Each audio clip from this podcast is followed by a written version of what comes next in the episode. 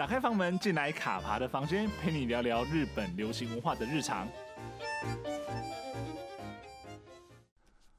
欢迎来到卡爬的房间，大家好，我是卡爬。我们最近《天国与地狱》这部日剧，春冬季档的日剧呢，就是刚好完结了，那创下了二十点一的超高收视率，那也在过去三个月引起了大家所谓就是烧脑、跟猜题、跟解谜的这样一个过程。那像是呃綾濑遥跟高桥一生的。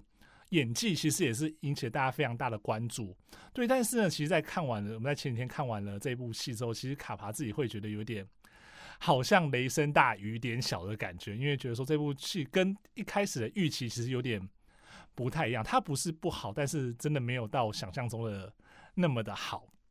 对，所以其实今天就想要来跟大家聊聊说，我是怎么去看这部戏，它的。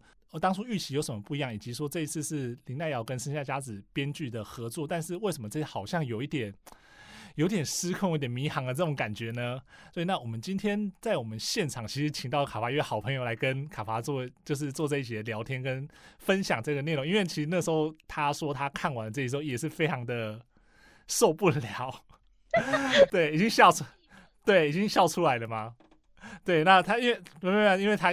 就是我们的杨咩咩。好的，Hello，各位听众朋友们，大家好，我是杨咩咩。我有一个另外一个 Podcast 节目，叫做《东京热吗》。很感谢卡帕大神今天邀请我来跟他一起呃聊聊这部有点让我们开心但又有点小绝望的日 剧。对，让我们从这部戏就是让我们一开始觉得嗯是在天国，最后看完之后跌入地狱。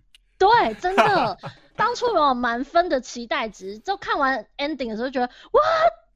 对，对，只有傻眼，真的。所以我觉得我们现在今天就大家要做好一个准备，就我们今天会从天国一路把大家拖到地狱里面。对，那会不会再回到天国，我不知道。但是呢，我们就来稍微聊一下，说到底这部戏的嗯好就优点在哪里，以及它到底哪些地方做的不够好，导致大家觉得导致我们两个都觉得说，好像这部作品并没有那么的好。没错。对，那我们今天节目就开始喽。生下佳子过去的作品的，呃，不管说是像是仁医啊，或者说像是呃天皇的御厨啊，然后或者说像可能再近期一点的，像是呃继母女女儿的蓝调，其实都有一定的水准。那大家都会觉得说，他其实叙事功力是非常强的，而且他又跟林黛瑶配合的很好。对，所以这时候哎，两个人又在合作，然后另外就找了高桥医生来一起合作，所以当初都会觉得说，嗯，这部作品应该是。值得期待的，对，哎、欸，所以卡帕大神，你那时候也是最期待，那时候就觉得说这部一定不会烂，对不对？我就觉得说，其实这个组合要烂很难吧，就是按照以以往以往的经验来说，来说这个作品应该是会是一个水准之上的的作品，而且又是要选要又一开始就说，哎、欸，就悬疑又有灵魂交换。对对，那类这样的素材放在里面，大家我相我相信大多数人都会觉得说这个是品质保证。对，就是要烂，应该是还蛮难的啦。对啊，所以你那时候是从头到尾你都已经都追完了吗？哦，对，我这个就是那一天日本结束之后，台湾的串流有上了之后，马上就看完了。所以你你看完之后，嗯，我们先来聊一下整部剧。你在从最初期这种期待度百分之百，然后到观影到中段，然后到现在结局出来，你现在整体的感想你觉得如何？从一到十分，你给这部几分？我觉得他可能只有到五分到六分而已。哦，真假的？对，就是我。可是我觉得这个问题是在于说，我们对于这样组合的一个期待，就是说，如果今天我比如说记错的时候，我会觉得说这部是是没什么好的，或者说没什么期待的片的话，那如果他现在表现是这样，那我觉得可能差不多就是搞不好有六七分到七分这样子，但是。我们可能在技术的时候给他一个非常高的评价，但是呢，其实，在随着他的剧情的走向，然后呃呈呈现的方式的时候，我就会觉得说，嗯，好像跟我的期待是有蛮大的的落差的时候，我觉得那个落差感一出来说，分数就扣的蛮多的。哎、欸，我也是哎、欸，因为你知道，就是我这部也是，就是整个算是有在跟追吧，哦、就是他只要一试出新的，我就是立刻看的那种。我真的是看到后面啊，我简直就是脏话连连呢、欸，好生气哦！你这样，你脏脏话脏话，你是对谁骂？是对林黛瑶吗？对高桥医生，还是对生下家子？我我不，我觉得我好像是要对编剧。就是因为刚才卡帕大神你也说，就是既然编剧都已经跟林赖瑶合作这么多次了，他应该是要彼此之间是很信任、很了解的状态。但是我我自己的感觉啦，我好像觉得他前面在初期的时候，他放线放非常多，他很多悬疑点，你会觉得说，哎、欸，对，为什么看月亮？那那个漫画又是怎么一回事？是，然后。那个杀人的 list，他们跟凶手之间的关联等等，他就是撒了非常多的谜团。但是你做剧情到了差不多中间四五左右的时候，我就觉得说奇怪啊，怎么好像剧情开始有点拖，有点缓，我已经感觉到迷失方向了。对，好像是。对，然后到最后的结尾，虽然不是很想爆雷，但我真的觉得最后第九集、第十集槽点满满诶。是啊，是啊。因为其实我会觉得说，我在看这部戏的时候，我大概会有三种的心情上的转折。一开始是惊艳，那个惊艳是说，比如说看到他们灵魂交换，像我其实呃再回去看我当初在技术写的一些文章的时候，我会对于他们第一次灵魂交换那种整个性格转变、那演技爆发力，我是非常的惊喜的。对，真的真的，因为那个时候我还记得，呃，林赖瑶跟高桥医生他们灵魂互相交换的时候啊。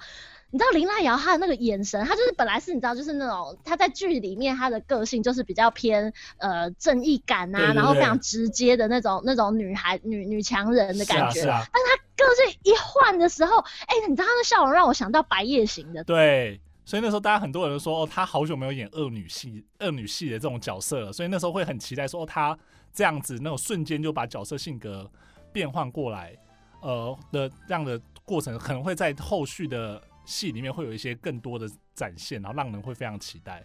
对对对对，对，那可是我嘿，但是我可能这部戏看到一开始从刚刚我说有三个阶段嘛，一开始要惊艳，嗯，然后大家也是跟你一样，到中间的时候就觉得说开始觉得嗯迷航，我就有点不知道他在干嘛。嗯，对，然后到了大概最后一两集的时候，其实我觉得是蛮遗憾啊，就是那个感受，就是我觉得会会有经过这样子这三个感受，那最后就是说我真的没办法说这一部是。今年，今年冬天最好的 作品，说不出口。对，虽然说虽然说很多的，我的确知道很多的剧评网友会觉得说这部很好看，但是我觉得在我自己，这都是我个人意见，我觉得我没办法说它是这今年冬天最好的作品。可是这样，卡帕大神，你会觉得说中间开始迷航，这是编剧的问题吗？为什么他感觉前面就是他其实铺张很多梗，你也可以感觉到他很有野心，为什么中间会迷航啊？我觉得最大的问题可能是生下家子，他还是不擅长处理处理这样子，所以刑侦或者说悬疑，那也不是说悬疑，就刑侦类型的探、嗯、探探案的剧情，因为生下家子他在比如说呃，行说一些。呃，剧情着重剧情，着重人物关系的这些作品，或者说刻画一些人物性格跟情绪的部分，这还是很他的擅长的地方。我觉得就算是在《天国与地狱》里面，他对于这些人物的刻画，跟人物之间的情感的刻画，都还是有他的独到之处。嗯，可是他当他要去迁就，说我今天在这个故事里面放了一个阴谋，放了一个案子，大家围绕着案子去展开的时候，嗯，他就会有点不知道他要怎么去拿捏。剧情的导向跟案件的导向，oh. 所以才会变成说，我们刚刚讲到，其实其实就像你讲了，他前面拉了这么大一个格局，跟你讲说有灵魂交换，然后日高他是杀人魔，然后对，呃，他可能有很多的这些小癖好啊，对对对对，耳朵啊，对，然后说这个呃这件事情好像很烧脑，搞不好还不止换过一次灵魂，都会他会给你这么多很多的暗示给你，但是你当然可能到中后段之后，发现他好像。没有、欸，就是他没办法去收掉这些的伏笔，然后他对，对，然后他没办法收的时候，他怎么办呢？他就找一个路人来跟你讲说，哦，其实就是这样，这样，那样，那样。对，这个我真的超级无敌不能接受哎、欸！到底为什么最后是路人他自己？你知道？哦，这实在很。就是怎么会是由这么粗糙而且非常直率的方式？就是 OK，这东西就是给你，那结果就是这样。对，要收不收随便你。对，你就是要自己买单。对，因为其实我那个时候最大，我第一次有这样很强烈感受的是，呃，开始讲说其实日高他是有双胞胎兄弟这件事情，大家查了老半天，发现哦，他的那个凶手可能是他的双胞胎的兄弟，或者他们两个是共同的。然后大家说哦，天哪，这好难哦，这居然有这样的，他们兄弟是不是还有那个？呃，交换灵魂或什么之类的，嗯，对，但是这个大家查了很久这个案件，或者说查了很久这些梗，问日高他爸，他就全部讲出来了。对，就是哎、欸，就这这样子哦。对我，我这样就觉得说，他所以就是这样子嘛，就是说，那我们是不是一开始，比如第一集的时候，日高饭，我们去找他爸说，哎、欸，他怎么样怎么样啊？他有这样这样，哦，他其实有一个双胞胎哥哥，搞不好就是中间这些事情都不用经历了。还有还有，就是除了这个点之外，就是像中间不是，呃，他们已经交换身体的时候，对，然后呃。女版的日高就是林林濑遥本人，她不是就是有鞭打尸体之类的那个影片吗？嗯、对啊，对啊。那他最后也是用非常粗糙的方式就把它交代掉。他说：“哦，关于那个你你成为我的那部分的那些证据，我全部都把它湮灭掉。”我就是哇，我整个翻，就觉得说你就这样子就就洗闲了吗？你这样就没事了吗？对啊，这到底是干嘛啊？对，而且我觉得另外一个是蛮蛮明显感受到的状况是说，他为了想要刻画呃这样一个阴谋的状况，所以会想要弄很多，比如说误导啊，或者说他会想要去营造说这个日高这个人怎么样，就是会用很多的外面的东西去 promote，或者说去加强化这个印象。可是变成说他有时候为了强化这个印象，他只是放了一个很功能性的人进来，但这个人他。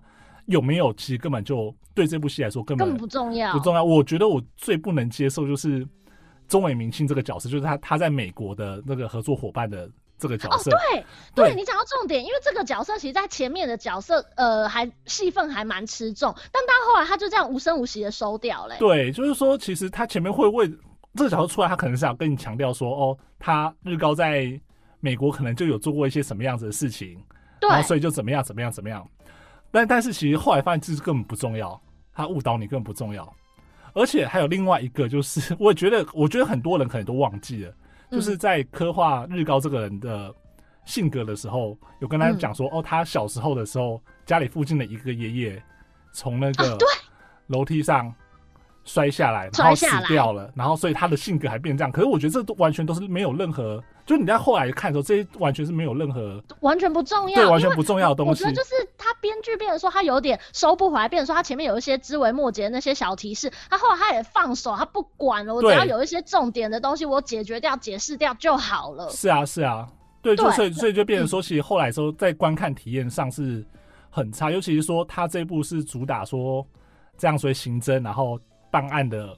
的，然后甚至说很多埋梗烧脑的这样的素材在里面的时候，但是我觉得后来就觉得，那你还不如都不要放这些东西，或者说你这个东西把它缩到最小，你就认真去刻画，对，你自己可以掌握的部分就好。对，就你不要把框架框的那么大，就后来发现你好像都没办法说，因为生下佳子他不是不会写这样这样子的题材，比如说像他白夜行也写的很好，还是有一些案件的成分在里面，但他那个就不会是整个故事的主轴，嗯、但是他这部作品他。嗯会跟你讲，一开始之后哦，我们最大的那个卖点，那个谜团就是这个杀人事件跟灵魂交换。嗯、但我觉得后来看到杀人事件其实根本就不重要啊。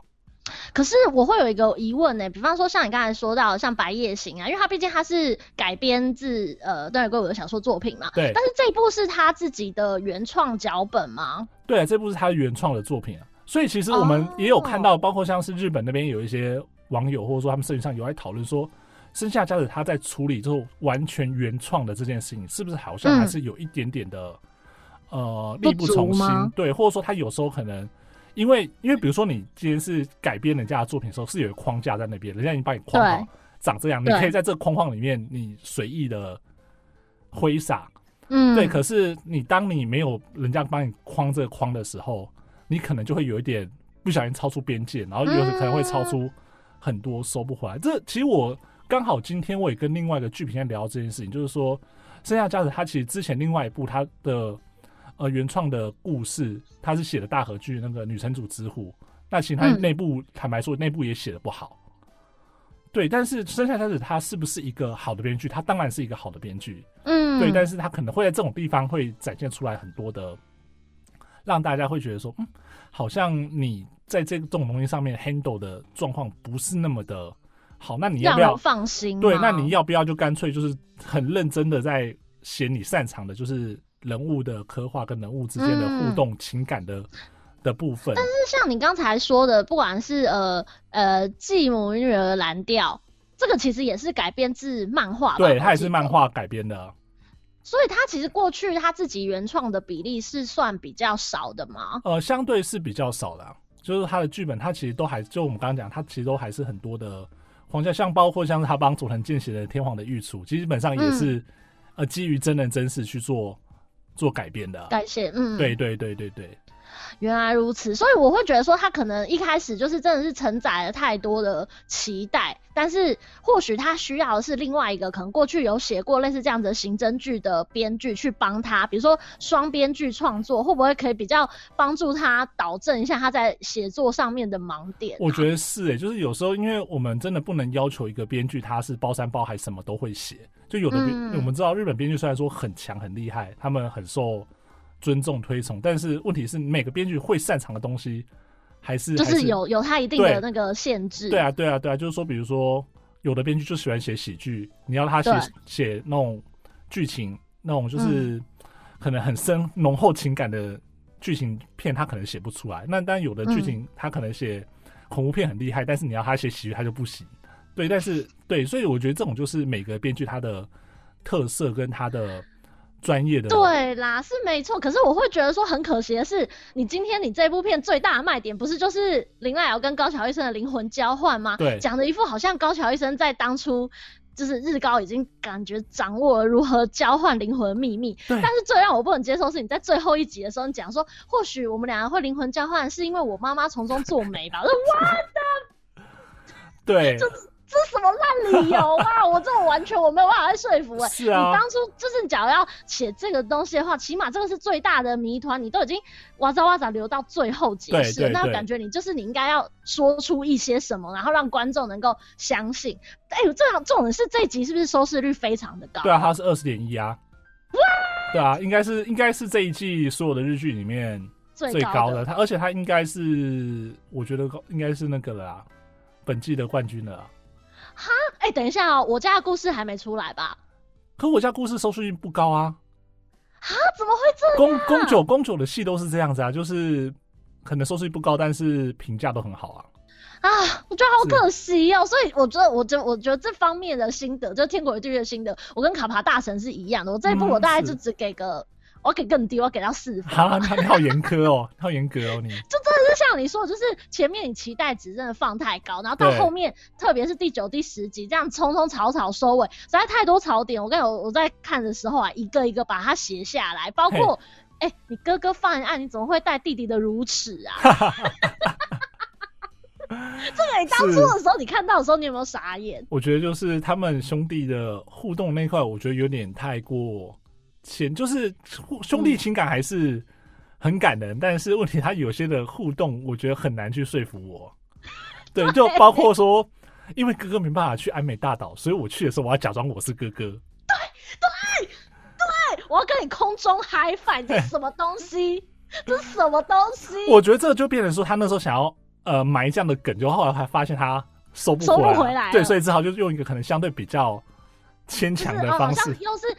扣个亲情，然后让高桥医生在第九集的时候立刻洗白。哦，原来你做这些都是有原因的。啊。然后你故意要这样子呃虐杀尸体，也只是因为你想要让林奈瑶觉得你好坏，你坏透了。我一切做这些都是有原因的。然后让什么？你到底在说什么？是啊，所以我就说，其实他如果把比如说把案件的这个成分再降得更低一点，就是他不要想说我要设定这么大一个。阴谋在那边，嗯、对，那你比如说，就是透过灵魂交换这件事情，去让你更去刻画说这两个人的内心世界转变，或者说他们就由灵魂交换去认识了跟自己可能价值观完全不一样的这个人，我觉得这个可能会让这部片加分很多。但是因为你框了一个蛮大的东西在那边的时候，这个东西就会被被冲淡了。不然我觉得其实他的可能在叙事的方面这一块应该会还蛮好看的。